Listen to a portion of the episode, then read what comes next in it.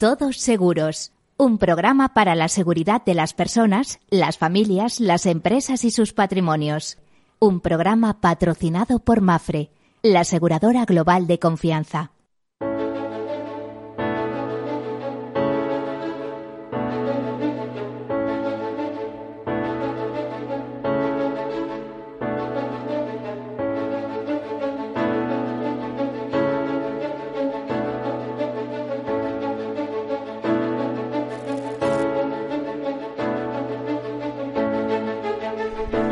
Hola, buenos días, bienvenidos, bienvenidos. Eh, Néstor iba a decir buenos días, buen mediodía, en realidad.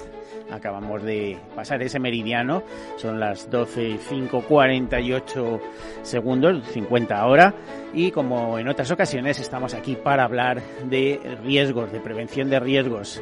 Y cuando hablamos de prevención, cuando hablamos de transferencia de riesgos, el mejor sistema que se ha inventado son los seguros. Es el seguro supone la mutualización de los riesgos, en todos para uno y uno para todos, que decían los mosqueteros. Y es una fórmula tan antigua que se remonta, si buscan en los orígenes o en la historia del seguro, hasta Mesopotamia. O sea, nos vamos al, al inicio de la civilización, luego se sigue en Grecia, Roma, etcétera. Y también España tiene una historia muy curiosa en torno al seguro. ¿eh? Algunas de las primeras pólizas eh, eh, y algunos de los primeros sistemas aseguradores, pues por ejemplo en el Consulado del Mar de Barcelona. la primera póliza se cree que fue en Venecia, estaba referida a barcos. También siempre se ha dicho que el seguro de vida está vinculado a los ingleses, pero se sabe que en las ordenanzas de Brujas había ciertos sistemas, hacia ciertos temas relativos al aseguramiento de barcos españoles y de las personas que en ellos eh, marchaban. En fin, es un mundo verdaderamente interesante ¿eh? y bueno, no, no les cuento más. Vamos a entrar con alguna nota de actualidad, lo van a ver. El seguro está en todo o en casi todo, le interesa todo y le afecta a todo. Eh, y de alguna manera pues es una industria muy necesaria. Si no existiera, habría que crearla. Comenzamos con esas notas de actualidad. Pues en estos días que se celebra, se ha venido celebrando el Rendezvous de Monte Carlos, decirles que el reaseguro afronta con cautela las nuevas oportunidades en el mercado. Decirles que este Rendezvous es una de las tres grandes citas internacionales que se dan en Europa. Comienzan con el Rendezvous, normalmente siguen con el Entre, que se celebra en Madrid, el encuentro intereuropeo de reaseguros, y también eh, unas veces antes, otras después, con el encuentro de Baden-Baden en Alemania. Pues nos dicen desde en, una nota sobre este rendezvous de Monte Carlo que tras el pesimismo de los dos últimos años, los precios del reaseguro han mejorado y surgen nuevas oportunidades en el mercado. Sin embargo, los analistas de, de AMBS advierten que la frágil economía global sigue siendo una preocupación para las reaseguradoras en el marco este del Rendezvous de Monte Carlo, eh, esta agencia de calificación eh, realiza una sesión informativa anual eh, que como viene siendo tradicional en esta, en esta marca, y nos dice, comillas, al mirar hacia atrás en el transcurso del año, ahora tenemos una visión menos positiva sobre el crecimiento económico que hace un año. lo comenta Greg Carter, director gerente de análisis de la firma. Estados Unidos estaba creciendo muy fuertemente con signo de crecimiento en toda Europa, pero ahora creo que es al revés y la actual guerra comercial entre Estados Unidos y China solo va a frenar el crecimiento a nivel mundial. Ya saben que estas eh, palabras valen en contexto y en fecha determinada, porque a veces hacer proyecciones es muy difícil. Ya vemos cómo cambian las cosas de un día para otro. Y cuando digo de un día para otro, por ejemplo, hace unos días, concretamente eh, fechado el 22 de septiembre en Nueva York, conocemos el Programa de las Naciones Unidas para el Desarrollo. Alemania, el Reino Unido y el Foro de Desarrollo de Seguros anuncian compromisos para incrementar la cobertura de seguros en países expuestos al clima en línea con los objetivos de la visión 2025 de Insur Resilience. Bueno, pues los nuevos programas y compromisos tienen como objetivo acelerar la implementación de soluciones de gestión de riesgos para mejorar la adaptación y la resiliencia a los riesgos climáticos y beneficiar así a 500 millones de personas, muchas muy vulnerables. Lo hemos hablado en más de un programa aquí, también lo he escrito en algunas en algún en algunas publicaciones del sector asegurador en las que colaboro, porque si el cambio climático nos afecta y es tremendo en los países avanzados, eh, tenemos medios más o menos para reconstruir lo dañado, pero cuando el impacto es en países pobres, eso supone muchas veces la muerte directamente. No se acaba con los cultivos, se acaba con el ganado, eh, no tienen posibilidad de supervivencia, tienen que emigrar donde sea. Eh, bueno, como yo digo, aquí en España tenemos un problema, siempre tienes la nevera, el aire acondicionado y tal. En esos países no hay nada de nada y es de lo que se trata, de implementar algunas formas básicas de seguro que puedan eh, ayudarles ante eh, ese tipo de problemas. Concretamente, el 22 de septiembre, las Naciones Unidas, Alemania, el Reino Unido y el sector de los seguros anunciaron una serie de compromisos destinados a coordinar y aumentar la resiliencia al cambio climático de los países más vulnerables en vísperas de la cumbre de acción climática convocada por el secretario general de la ONU. Se está celebrando. Las organizaciones se han comprometido con esta iniciativa combinada y sin precedentes cuyo objetivo es impulsar la adopción de medidas concretas. Son el Programa de las Naciones Unidas para el Desarrollo, el Ministerio Federal de Cooperación Económica y Desarrollo de Alemania y el Departamento para el Desarrollo Internacional eh, del Reino Unido y el Foro de Desarrollo de Seguros están comprometidos con esto.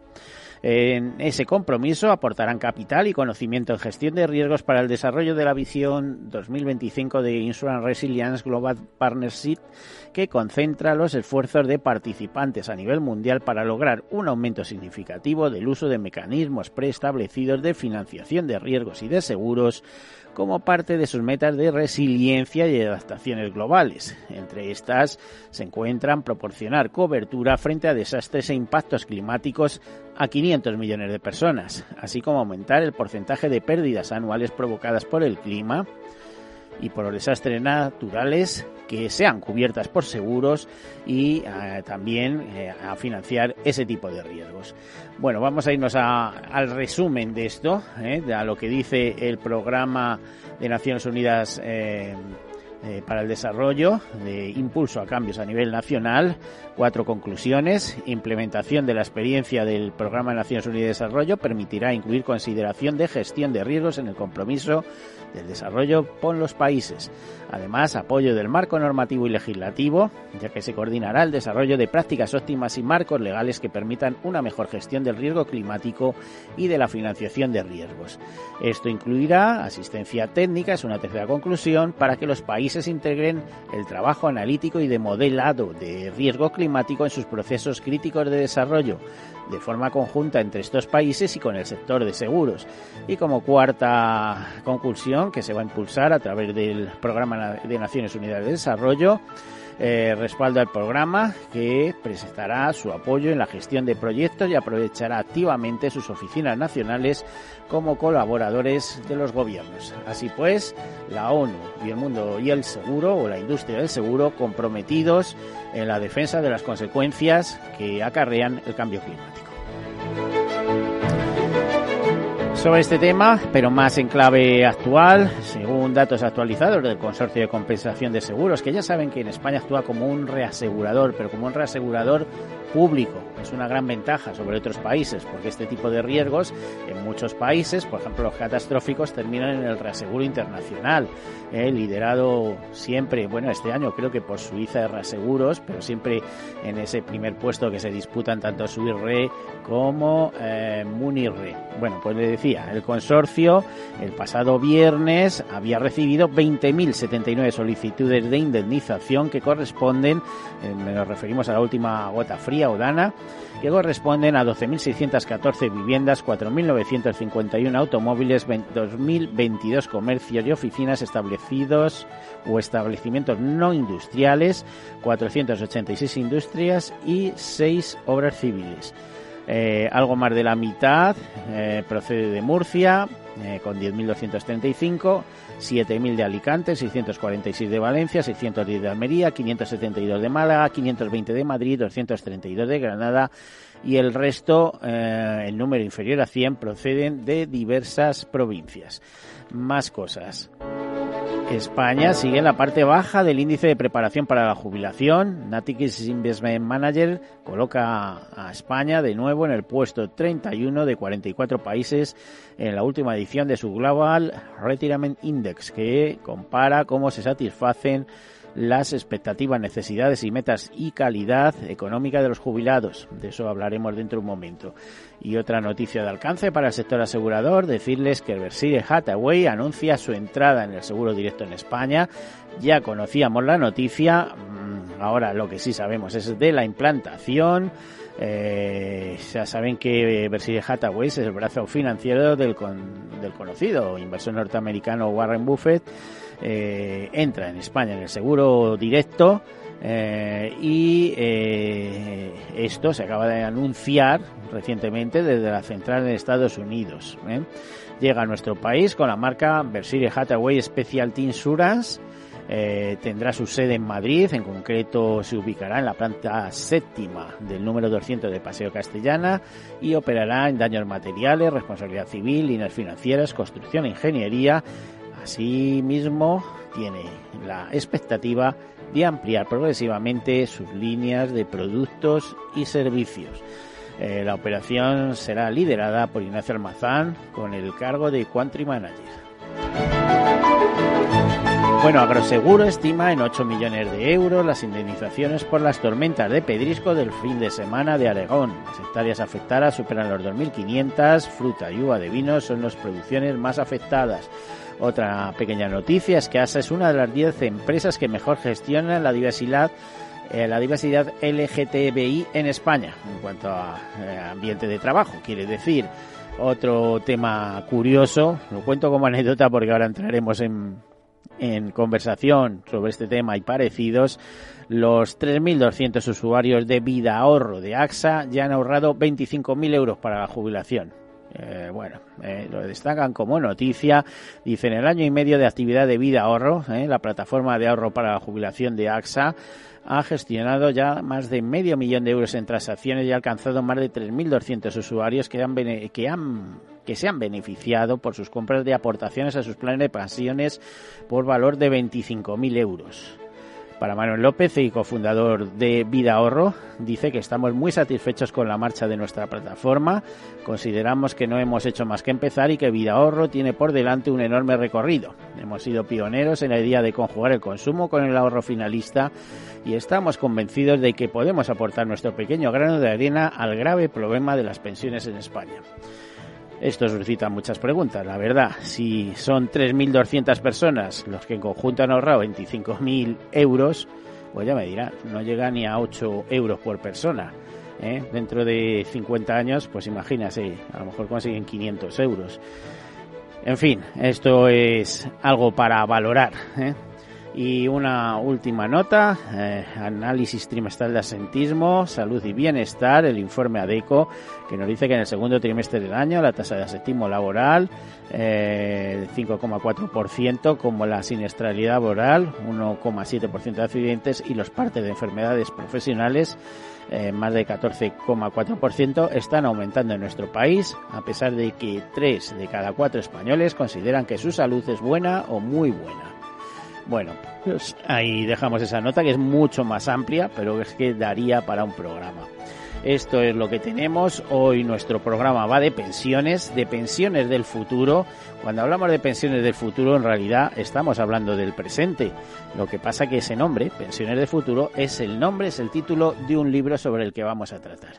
Un libro editado por Instituto Santa Lucía. Y hasta aquí las noticias y comenzamos nuestro tema presentándoles a nuestro protagonista, a nuestro entrevistado, a José Manuel Jiménez, director general de, o director, no sé, gerente, como queramos, de eh, Instituto Santa Lucía. Bienvenido, buen mediodía, eh, José Manuel, de nuevo por aquí. Eh, muchas gracias y, muy buenas tardes. para hablar de pensiones. Pues mejor, mucho mejor. Si decimos ya buenas tardes, ya nos situamos. Eh, para hablar de pensiones, eh, ¿por qué esta? Bueno, vamos a ir definiendo, porque el Instituto de Santa Lucía tiene una historia curiosa, no se inicia eh, en el propio Instituto de Santa Lucía. Es una herencia, también le pasa a AXA, ¿no? AXA tiene una fundación Asia que hereda en su día de, eh, de la fundación Winterthur. Eh, en este caso también hay un tema curioso. Pero explícanos qué es hoy por hoy o, qué explicación tiene el Instituto, cómo se explica el Instituto Santa Lucía. Efectivamente, como dices, el Instituto Santa Lucía viene del anterior Instituto Aviva, que se formó en 2011, sobre todo eh, intentando ser referente en, eh, en la educación financiera eh, y en aportar soluciones a través de la sostenibilidad de las pensiones.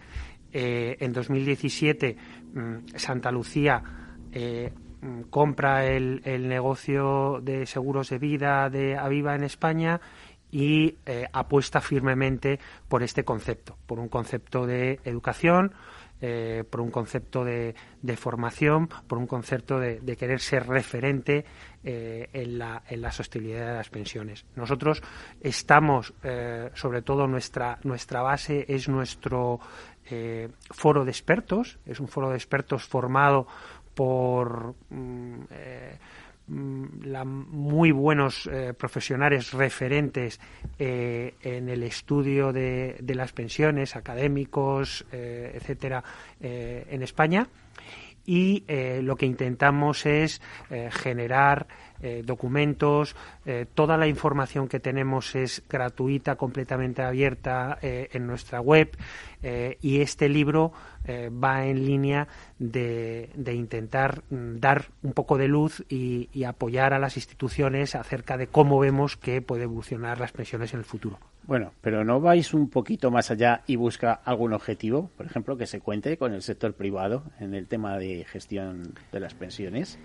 Pues desde el punto de vista eh, del instituto mm, siempre hemos intentado ser muy pulcros con nuestra independencia. De hecho, eh, todas las opiniones que se transmiten intentamos eh, que sean opiniones que se transmitan desde el punto de vista de, los miembros del foro e intentamos separar lo que es la parte privada de la parte institucional de formación y de educación. De hecho, todo lo que aparece en el instituto no recomendamos, no hablamos de productos concretos, simplemente hablamos de mm, búsqueda de soluciones y de mejora de la educación financiera. Y ahí sí que es, somos conscientes de que hay un problema. Y si hay un problema, eh, pues unas de las eh, instituciones más cercanas a ese problema son las compañías de seguros. Y por eso estamos eh, apoyando este, este concepto. El otro día en la presentación, el martes, que bueno, tuvisteis la fortuna de que la ministra de Economía, Nadia Calviño, acudiera a la clausura del acto. Se escucharon muchas cosas, algunas muy interesantes, algunas que, por ejemplo, hace casi 20 años eh, defendía personalmente como periodista especializado en el mundo del seguro, pero como una persona que además lleva en ese mundo desde el año 1971, que se dice pronto que el problema de las pensiones también es un problema de riqueza del país. Si tuviéramos un país muy rico, no habría problemas con las pensiones. El problema es que ah, eh, lo, que ocurre ahora mismo es que, eh, bueno, los ingresos no alcanzan para eh, pagar los compromisos, ¿no? Y estamos metiéndonos en, a ver, en un desfase de 17, 18 mil millones anuales, que ya veremos hasta cuándo se puede sostener. Sí, bueno, incluso más, ¿eh? porque hace muy poquito eh, el, grupo de estudios de la Universidad de Valencia eh, lo cifraba en 20.000 en 20.000 millones el gap no contributivo, teniendo en cuenta que efectivamente se han incrementado las pensiones con el IPC y esto ha incrementado un poquito más de los 17.000 que tú comentabas. el problema de las pensiones, no solo en España, sino que en la mayoría de los países industrializados, eh, no mm, eh, son son son, eh, son diferentes. Son, hay, varios. A ver, José Manuel, tenemos que irnos a publicidad, pero vamos a seguir con todo rigor con este tema, que ya sabemos que tenemos hasta los jubilados en la calle, de marcha. Bueno, hacemos una breve pausa, enseguida continuamos. Hasta ahora.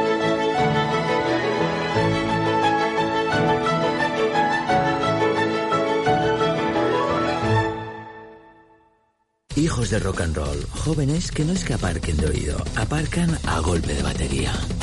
Por fin tienes el seguro de coche Mafre con muchas ventajas para tu familia. Y además te beneficias de la bonificación del seguro de tus padres y un ahorro de hasta un 40%. Consulta condiciones en mafre.es. Tu familia necesita un seguro de coche de verdad. Mi jubilación, el fondo para el máster de mis hijos, la hipoteca de la casa, vender o no vender el apartamento de la sierra, las acciones, el máster, la jubilación, el apartamento, las acciones, la jubilación, el máster, la hipoteca. Cariño, ¿estás bien? ¿Quieres que coja el coche yo? ¿Necesitas ayuda para el asesoramiento de tu patrimonio y tus finanzas? AXA Exclusive te ofrece asesoramiento patrimonial y financiero personalizado. Entra en axa.es barra exclusive e infórmate. AXA Exclusive, reinventando el asesoramiento patrimonial y financiero. Imagina un seguro de salud que te ofrece todas las especialidades con los mejores centros y profesionales. Imagina que puedes ver a tu médico y hablar con él cuando quieras. Deja de imaginar y contrata tu seguro de salud Medifiac. Con una nueva app móvil de videoconsultas médicas. Infórmate sobre Medifiac con tu mediador o en fiac.es. Fiac Seguros. Descomplícate. ¿Quieres anunciar tu negocio en la radio? Entra en el clubdelaradio.com. La compra es online, pero no os vamos a negar que nos encanta que nos llaméis. El teléfono, olvídate, no te vas a acordar. Entra en el clubdelaradio.com. Tu audio y tu campaña de una forma sencilla y rápida. Contrata anuncios en radio al mejor precio. elclubdelaradio.com. Renta 4 Banco, el primer banco español especializado en inversión. Sí, somos un banco como muchos, pero no nos parecemos a ninguno. ¿Por qué? La especialización. Tenemos soluciones que se ajustan a cualquier perfil y necesidad. Inversiones con mucho o poco dinero en todo tipo de productos. Soluciones que lo hagan todo por ti o solo asesoramiento para que operes tú mismo. Descubre qué es tener un banco y un especialista en inversión al mismo tiempo. Para más información, entra en r4.com. Llámanos al 902 15 30 20 o visita tu oficina Renta 4 Banco más cercana. Capital Radio se desplaza a Barcelona el próximo 9 de octubre, donde analizará en una jornada gratuita de 6 y media a 8 de la tarde las principales claves para invertir en los mercados. Nos acompañarán BMO Global Asset Management, Arquea Profim Banca Privada, Aberdeen Standard Investments y Universe Asset Management. Reserve su plaza y asista al programa en directo conducido por Luis Vicente Muñoz llamando al 91 283 33 33 o en el mail eventos capitalradio.es el 9 de octubre de 6 y media a 8 de la tarde en el NH Collection Gran Hotel Calderón, Rambla Cataluña 26, Barcelona. Escuchas Capital Radio, Madrid 105.7, la radio de los líderes. Hornos San Onofre. Somos pasteleros y eso nos gusta. Utilizamos materias primas que nos hacen disfrutar y elaboramos todos nuestros productos de forma artesanal, sin sucedáneos, ni margarinas, ni grasas trans. Sabemos que las cosas buenas son importantes. Con el hashtag buscamos gente dulce. Hornos San Onofre, calle San Onofre 3, teléfono 91 532 9060 y calle Hernani 7, teléfono 91 554 3396. También nos encontrarás en el mercado de San Miguel, 3 www.pasteleriasanonofre.com. Únete a El Viajero de la Ciencia todos los jueves a las 10 de la noche en Capital Radio. Acompáñanos por todo el mundo en nuestra búsqueda de las noticias más impactantes sobre ciencia y tecnología. Síguenos en las redes sociales y en el podcast buscando El Viajero de la Ciencia. El Viajero de la Ciencia, con Carlos Alameda. Disfruta de la mejor cocina gallega en Montes de Galicia. Todo un clásico moderno en el barrio de Salamanca. Disfruta de la variada dieta atlántica, de las mejores carnes y pescados tratados con respeto y transparencia y regados con una de las mejores bodegas de la zona. En grupo, en familia o en pareja, Montes de Galicia te ofrece el espacio perfecto en cada ocasión. Esto te estás perdiendo si no escuchas a Luis Vicente Muñoz en Capital, La Bolsa y la Vida que el riesgo italiano es de otra galaxia y sería un error eh, analítico serio confundir lo que está ocurriendo en Italia con la situación abierta en, en nuestro país. No te confundas. Capital, La Bolsa y la Vida con Luis Vicente Muñoz, el original.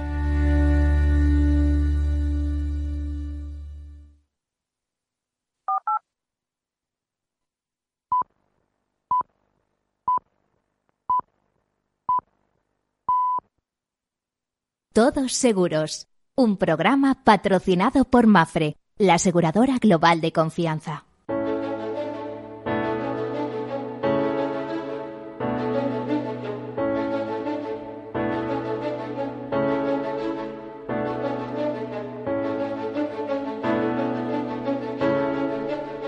Pues continuamos a las doce y media del mediodía con eh, José Manuel Jiménez, director eh, general del Instituto Santa Lucía. Ya nos ha explicado qué es el Instituto de Santa Lucía, heredero del Instituto Aviva, creado en el año 2011 y eh, bueno, intenta ser una tribuna, un foro de análisis y debate, dando argumentos, publicando buenos libros.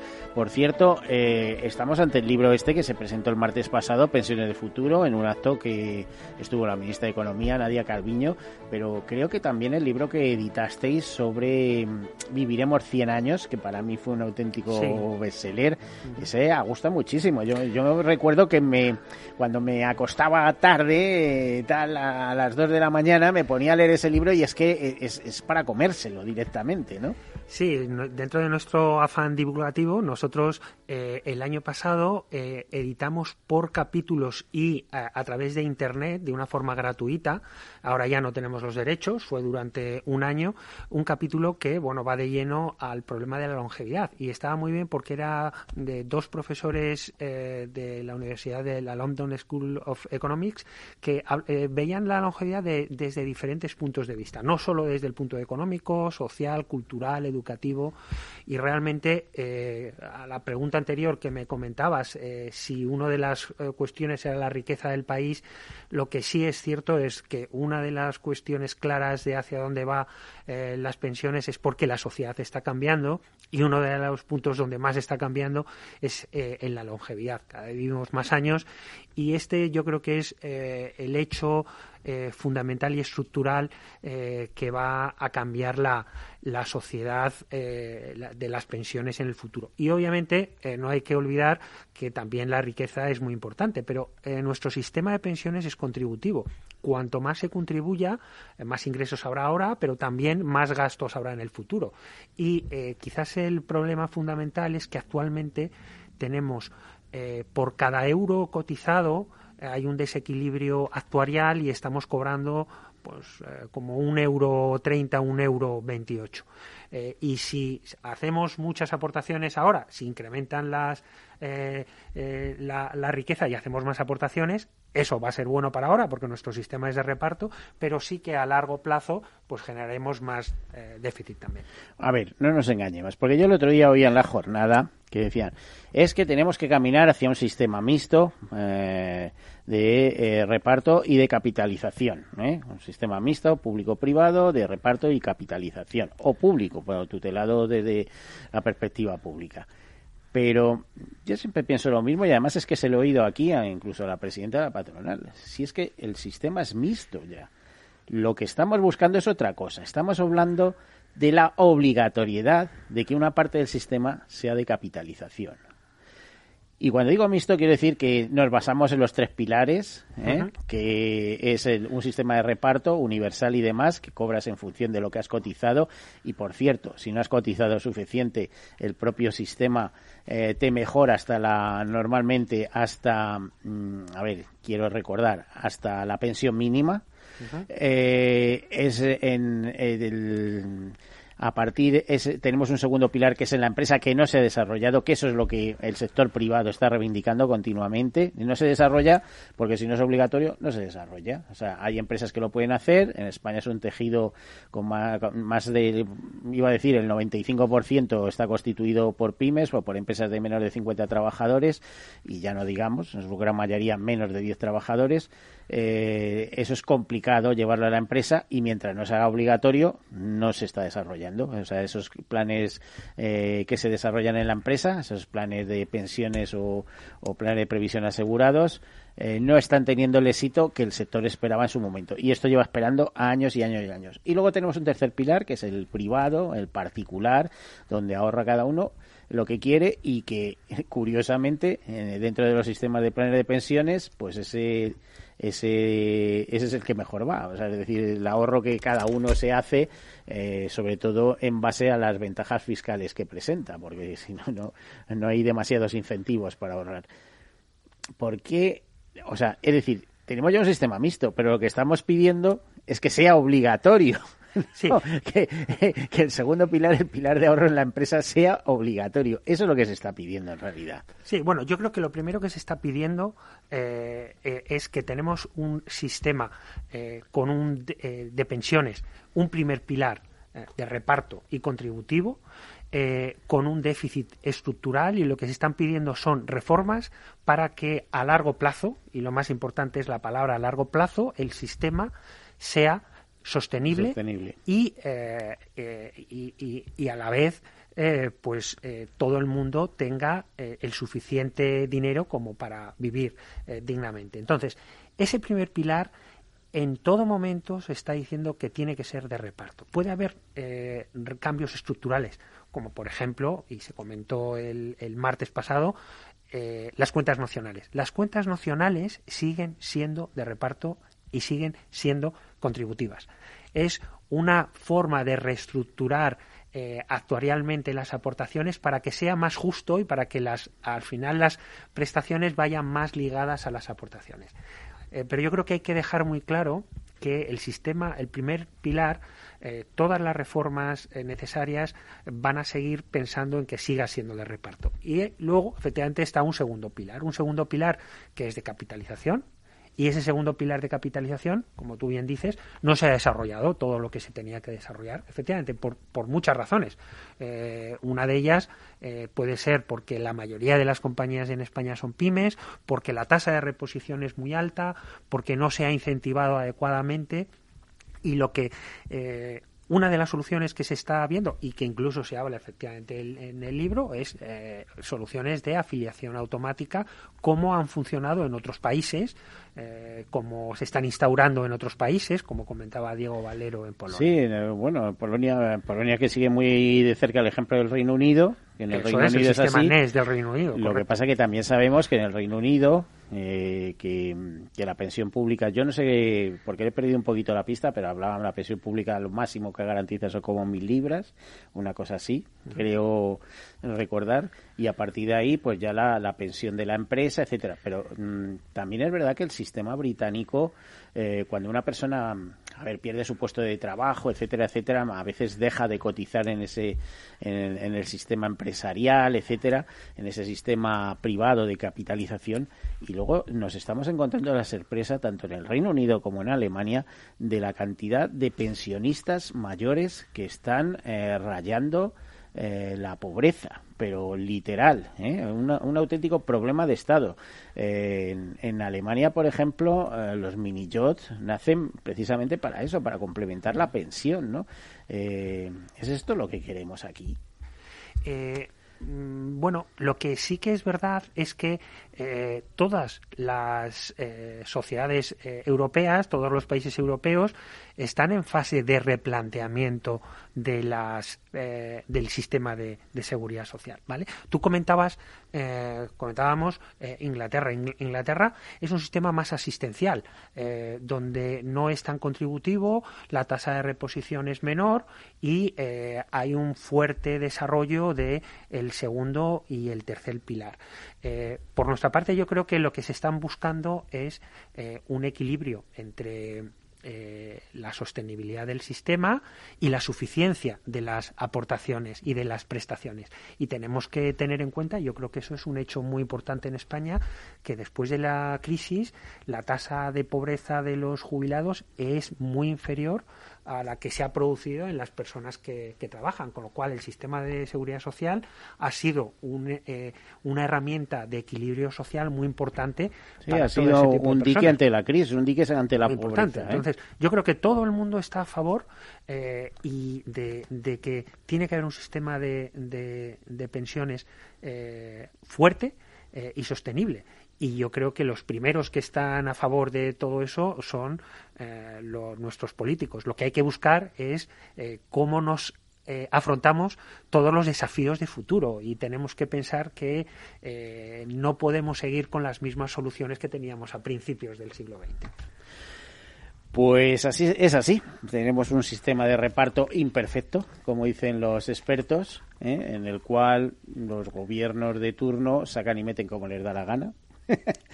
Eh, quiero decir esto porque cuando ha habido suficiencia eh, o exceso de aportaciones en tiempos muy antiguos o simplemente eh, yo recuerdo el periodo de Zapatero, etcétera, que a lo mejor había un excedente de 8.000 millones de seguridad social y le metían 4 o 5.000 al fondo de reserva y los otros 3.000 desaparecían misteriosamente, ¿no? Sabiendo cómo era, además eso yo lo critiqué por escrito en su momento, sabiendo que tarde o temprano ese dinero iba a hacer falta. ¿eh? Eh, luego, yo no sé también por parte del Partido Popular y, en el periodo de Rajoy, eh, por qué hubo ese interés, digamos, en ir vaciando el fondo de reserva y de, bueno, pues que se ha creado para eso, muy bien, pero de alguna manera las rentabilidades que ofrecía, también ayudaban al mantenimiento del sistema. No sé por qué el país se tiene que endeudar para sacar dinero para mil cosas y, no podía respetar un poco el tener ahí un pequeño fondo que tampoco hubiera sido mucho. Creo que en mayor momento tuvo poco más de 60 mil millones. Eh, el haberse mantenido, por ejemplo, en 50 mil millones, pues mm, porque es que si, la situación está mal, siempre puede venir peor. Eso, eso es evidente, ¿no? Eh, te iba a decir, eh, entre las cosas que escuché el otro día, me, me agradó mucho oír a, eh, al presidente de Ocopen, a Diego Valero, y eso que yo he tenido serias diferencias con él, pero por otras cuestiones, por, por, cuestiones empresariales, digamos, eh, de, ética empresarial, diríamos que eh, eso no nos entremos, no entremos en, en recordar lo que pasó con Randa Group, etcétera, etcétera. Pero sí es verdad que él apuntaba una serie de cosas como es la riqueza, como es eh, pues el hecho de que hay nuevas fórmulas, ¿no? que a lo mejor esto que eh, hace un momento he comentado de AXA, de que por cada compra puedes ahorrar un poquito, ¿eh? yo pensaba que fíjate, por cada compra ahorras un poquito, pero ¿qué pasaría si los bancos, que son los primeros interesados en que la gente ahorre, pues oye, en vez de cobrarte 29 euros al trimestre por mantenerte una cuenta, dijeran, oiga, si usted mete, no sé, 20 euros mensuales, en, en, un plan de pensiones, nosotros en vez de cobrarle 29 euros le vamos a cobrar 9, ¿no? De alguna manera eh, se sigue consolidando en el balance del banco, ¿no? Entonces, eh, si el, el desarrollo de, de, del ahorro a futuro puede venir por canales de este tipo.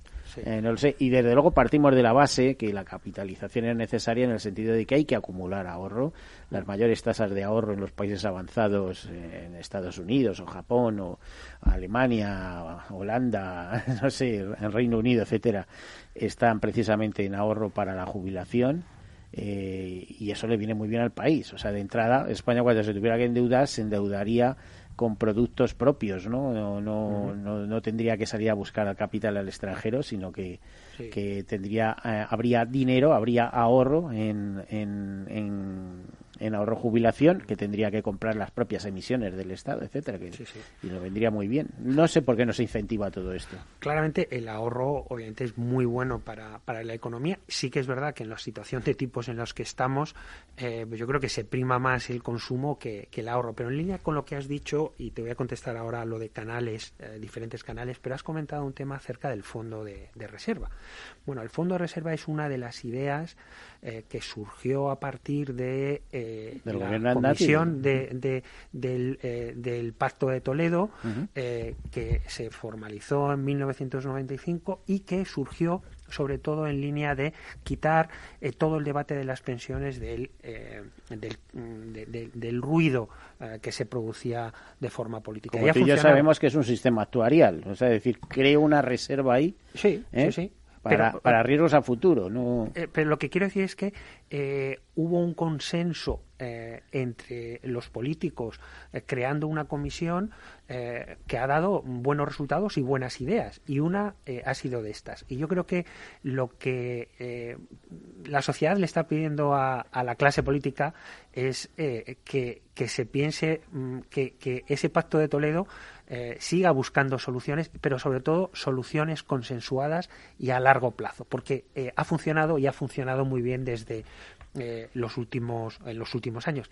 Por otra parte, todos tenemos que seguir buscando tenemos soluciones. una parálisis con el Pacto de Toledo impresionante, como tú sabes. Bueno, es una parálisis eh, no solo con el Pacto de Toledo, sino en general. parálisis política. Hay una parálisis política. Pero el Pacto de Toledo es de vergüenza. ¿eh? Vamos a publicar las conclusiones, las conclusiones, las conclusiones al final nunca llegan, no hay acuerdo. claro, pero yo creo que es un poco, estamos en una fase de parálisis de reformas estructurales en España por la parálisis política, porque yo creo que el país no solo necesita eh, una, un pacto de de hacia la seguridad social, sino que necesitamos otra serie de reformas para adaptarnos a, la situación que, nos viene. Pero lo que comentabas, y es verdad que eh, mm, la sociedad tiene que ir pensando y entre ellos eh, obviamente eh, las entidades que están participando en la previsión social complementaria de nuevas fórmulas y las pensiones por consumo es una fórmula que hay que tener muy en cuenta y tú comentabas, bueno, es que son eh, en una de las noticias eh, inicialmente que son 8 euros por persona en el proyecto que tiene eh, AXA. Bueno, es que estamos empezando y es que tenemos que ver cómo si es una vía o no es una vía. Yo confío en esa vía, pero si no es esa vía, seguramente habrá otras.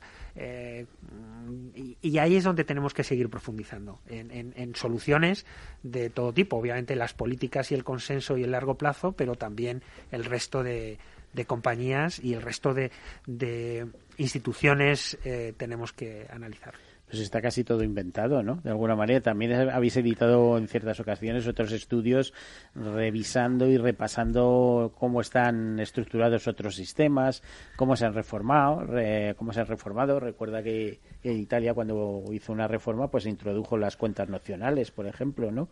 Eh, en España es que se han hecho muchas reformas o sea, no sé, eh, ha habido varias. ¿eh? Estoy hablando, pensando en, en, una con Zapatero, después otra en 2013, de y, y, resulta que es que vamos reforma sobre reforma para no movernos del sitio, ¿no?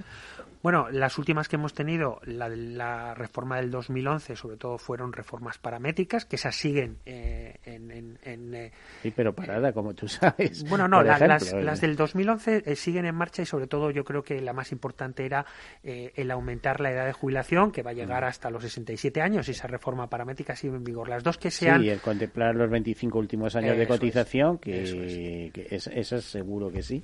Las dos que sí que se han paralizado eh, una es eh, el IRP, eh, correcto, porque durante mm, los dos últimos años se ha revalorizado a, por encima del 0,25. Por encima del 0,25 y, y, yo creo que incluso este año va a ser por encima del IPC. Y el otro es el perverso factor de sostenibilidad. Bueno, perverso factor de sostenibilidad, pero al final es una, y no nos olvidemos que puede ser una medida muy equitativa porque pero eh, equitativa puede ser equitativa para equitativa sería si a los que tienen la pensión máxima en, a día de hoy y la están cobrando se lo aplicaran también. Bueno pero... eso sería equitativo. Lo que no es equitativo es hasta aquí vale y a partir de aquí empezamos a restar no, pero lo que, lo que dice el factor de sostenibilidad es que si una persona que se jubila ahora va a vivir y somos conscientes de que va a vivir más años, globalmente va a cobrar mucho más que una persona que se ha jubilado pero son estadísticas son ¿Eh? estadísticas. luego tú sabes que la gente es como el otro día también lo oíamos. Eh, eh, es eso de las cosas. Yo estaba entre el público y muy calladito digo bueno si voy a tener hasta un programa de radio para qué vamos a hablar aquí. Estamos hablando y está escuchando mucha más gente. Vamos a hablar subir la edad de jubilación hasta los 70 años. Pero vamos a ver la semana pasada teníamos aquí un programa sobre el Alzheimer. La gente sabe que una de cada seis personas de más de 65 años tiene Alzheimer que eh, em, una de cada tres personas a partir de los 85 años tiene Alzheimer, Eh, y que a partir de los 75 años ese dato sí se dio allí, pero además es contrastado por el sector asegurador. A partir de los 75 años empiezan los casos de dependencia. Entonces, vamos a ver, ¿vas a poner a la gente a trabajar hasta los 70 años cuando a los 75 van a entrar ya en temas de dependencia? Eh, es que el problema, es decir, sí, sí, en longevidad, vamos a vivir más de 100 años y tal, pero es que hay que ver de qué manera se va a vivir. Claro. ¿eh? Eh, Es que eso es la- la- ese eh, segundo punto que comentas es muy importante que además también se comentó es eh, hay, hay una eh, edad eh, estimada mm, de fallecimiento y hay una también una esperanza de vida saludable hay dos, dos datos Ahí- que hay que, ahí hay es que el medir. tema. pero eh, la factor de sostenibilidad el factor de sostenibilidad claramente lo que está diciendo es oye eh, yo voy a cobrar más los, los eh, jubilados actuales van a cobrar mucho más en global. ¿Por qué? Porque la esperanza de vida, y, y ese es un dato estadístico, pero es un dato cierto. O sea, yo creo que estamos viendo, eh, lo que no sabemos muy bien es cómo va a evolucionar la esperanza de vida, porque hay, eh, hay Sí, proyección de que va a avanzar y en otros sitios vemos como retrocede, como está ocurriendo en Estados Unidos. Bueno, yo creo que va a avanzar, está claro que va a avanzar, porque eh, lo que no sabemos es cómo va a avanzar, porque hay gente que incluso O está hablando de la calidad de vida, de la ultra de la ultra longevidad. Y bueno, eh, hace tres años o dos años AFI traía a Audrey de Grey, que era un gerontólogo, que decía que la persona que iba a vivir eh, más de mil años ya había nacido. Obviamente eh, son frases muy marketingianas, muy, pero hay gente que está estudiando y aquí en España hay mucha gente como María Blasco que están eh, trabajando eh, en, en e- ver y en evolucionar hacia dónde va eh, la vejez. Pero lo que quiero decir es que si no limitamos mm, si, lo que estamos haciendo es que los jubilados actuales van a cobrar mucho más. Perfecto, somos conscientes de, de esto, pero lo lógico es que eh, si la esperanza de vida está aumentando, lo lógico también es que eh, la, el- Sí, la- el tiempo la de edad trabajo, de, jubilación ten- te- te- tenga que aumentar. Y ahora ya somos conscientes de que tiene que aumentar hasta los 67. ¿Pero por qué los 67? ¿Por qué no, como comentaba Nacho Conde Ruiz, y de dónde salieron los 65? Igual tiene más sentido que según vayamos evolucionando la edad, eh, la esperanza de vida vaya evolucionando y ligarlo automáticamente. No sé, quiero decir que la edad de jubilación, y es verdad que eh, España es uno de los países con mayor eh, esperanza de vida del mundo y un poquito más va a ser retrasado el mayor, como ya sabemos. va a ser el mayor a la vuelta de unos años. Creo que nos adelanta Japón, Eso eh, es. también Singapur, por ahí. eh, Hong Y es Kong. verdad que hay que trabajar más la esperanza de vida saludable, es cierto, pero es un hecho real que, que la esperanza de vida está aumentando y, y tenemos que intentar ver cómo podemos equilibrar esos factores. Claro, pero es que en el tema este también habría que contemplar en la jubilación que no fuera un trámite, oiga, he cumplido 65 años o he cumplido 67, vengo a jubilarme. Que tendrían que entrar puesto en el plan que se dice variables biométricas. No todo el mundo es igual, no es lo mismo la edad cronológica que la edad eh, biológica.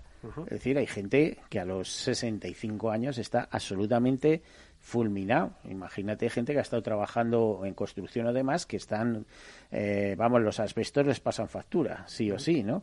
Entonces, eh, no puede ser la jubilación para todo el mundo igual. ¿no? Ni para todo el mundo por cuestiones biológicas, como bien dices, o por cuestiones laborales. Eh, no, no, no debería. Sí, eh, porque uno de los igual. grandes problemas es a partir de los 55 años la tasa de paro que hay, lo dificilísimo que es a la gente pues, colocarse. Ni- o se hacen ni- autónomos o se quedan viviendo de las ayudas. Claro, ni ¿no? tienes que pensar que tienes que seguir trabajando en los mismos trabajos que tenías antes.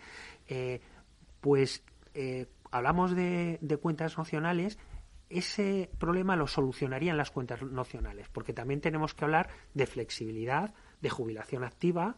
eh, y, uno de los capítulos habla de cuentas nacionales y lo que hacen las cuentas nacionales es que esa jubilación pueda ser más flexible y pueda eh, adaptarse porque no todo o lo contrario. Yo puedo que, eh, haber aportado mucho durante todos los años de, de trabajo y quererme jubilar antes porque considero y porque tengo la información suficiente que este es un tema yo creo que también muy importante hace falta mucha información más de la que eh, de la que tenemos. Tengo la información suficiente para decir oye eh, ya voy a cobrar una pensión mm, que está apta a, a, lo que yo considero y puedo jubilarme antes. Yo creo que tenemos que pensar flexibilidad y mucha información. En Estados Unidos, por ejemplo, eso puede ser una de las fórmulas, la jubilación activa, eh, una de las fórmulas. En Estados Unidos, por ejemplo, a partir de los 70 años puedes trabajar todo lo que quieras. ¿Eh? porque se eh, presupone que ya has cotizado lo suficiente, etcétera, etcétera, y, puedes trabajar sin ningún tipo de penalización. Aquí ya sabes que existe la fórmula de 50% o, o todo, pero con, con una persona a tu cargo, etcétera. Pues decirles el libro este, Pensiones del Futuro, interesantísimo, coordinado por José Antonio Erce. Eso es. Eh, y gratuito dentro de la, del instituto, se lo pueden bajar en los diferentes formatos. En la web, tal. Nos quedan segundos, así que eh, lo que quieras eh, informarnos, eh, José Manuel, un último mensaje porque estamos ya. Bueno, que, que, el libro está dentro de la web de institutosantalucía.es, que es gratuito. Interesantísimo. Hay 11 capítulos de, mm, yo creo que de los mejores eh, eh, personas que, de, que conocen este Búsquenlo. Muy bien. Pues muchas gracias, José Manuel eh, José Manuel Jiménez iba a decir, eh, director general del Instituto Santa Lucía. Busquen el libro en la web. Todos ustedes, feliz semana, sean seguros, como siempre. Todos seguros. Un programa patrocinado por Mafre, la aseguradora global de confianza. ¿Qué opinas del chalet de la playa? ¿Que no es momento de vender? ¿Y qué fondo es mejor para el máster de Laurita y Juan? Ok, ¿y si me pasa algo, qué hacemos con la hipoteca? ¿Con quién hablas? ¿Me dejas dormir? Con nadie. Menos consultar con la almohada y más asesoramiento profesional. AXA Exclusive te ofrece asesoramiento patrimonial y financiero personalizado. Entra en axa.es barra exclusive e infórmate. AXA Exclusive reinventando el asesoramiento patrimonial y financiero. Padres vintage, nostálgicos que no se cansan de decir que ya no se hacen coches como los de antes. Por fin tienes el seguro de coche Mafre con muchas ventajas para tu familia. Y además cuentas con centros de servicio exclusivos y un ahorro de hasta un 40%. Consulta condiciones en mafre.es. Tu familia necesita un seguro de coche de verdad. Sí, sí quiero. Quiero tener siempre disponible a un buen equipo de abogados. Quiero tener un servicio telefónico de asistencia jurídica ilimitado. Quiero expertos que defiendan mis derechos como consumidor y como ciudadano. Quiero ARAC. ARAC. Lo nuestro es defender lo tuyo. Contáctanos en arac.es en el 992 2095 o consulta a tu mediador. Amaneces antes que el sol y conviertes la vida en nueva vida. Y alimentas el futuro de los tuyos. Te proteges de enfermedades. No te rindes ante las adversidades. Y cada día empiezas de nuevo. Eres de una naturaleza especial. Por eso hay un seguro especial para ti. Agroseguro. Más que un seguro. No lo digo por presumir, ¿eh? pero es que yo siempre he sido muy psicólogo. A mí el olfato es que nunca me ha fallado. No sé, llama el instinto, o si quieres llama la intuición, pero nada más verle me dije, este paga, este paga seguro. Yo es que para estas cosas soy...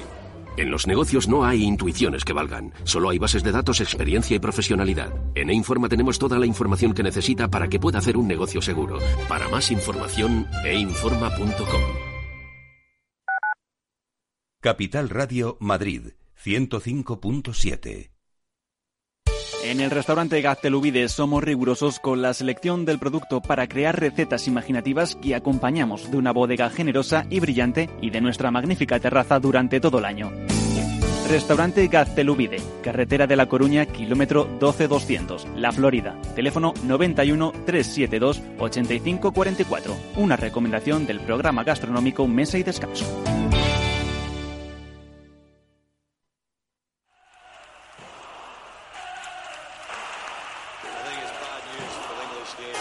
Brexit. Brexit. Brexit, meaning Brexit. Le Brexit. A no deal. No estamos hablando de win-win o de win-lose, estamos hablando de lose-lose. ¿Y tú más? Yo creo que sería una irresponsabilidad. Podemita. ¿Y tú más? No es suficiente. ¿Y yo más? Y le traigo aquí una propuesta, señor Rajoy. Pero hay que reconocerle a, a Mariano Rajoy, que ha mantenido la elegancia en su despedida que no ha tenido su portavoz. ¡Viva el vino! ¿Esto es un lío? Vamos a intentar formar gobierno. Brexit, nuevas elecciones, Draghi se marcha, guerra comercial. La temporada arranca más fuerte que nunca. Te lo contamos cada tarde en Mercado Abierto. Y que no te pille con tu dinero fuera de juego.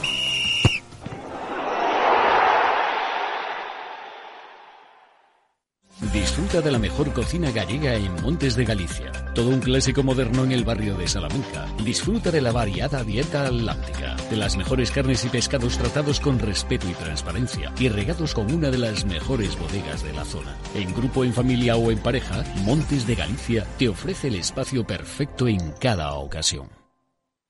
Capital Radio. Siente la economía.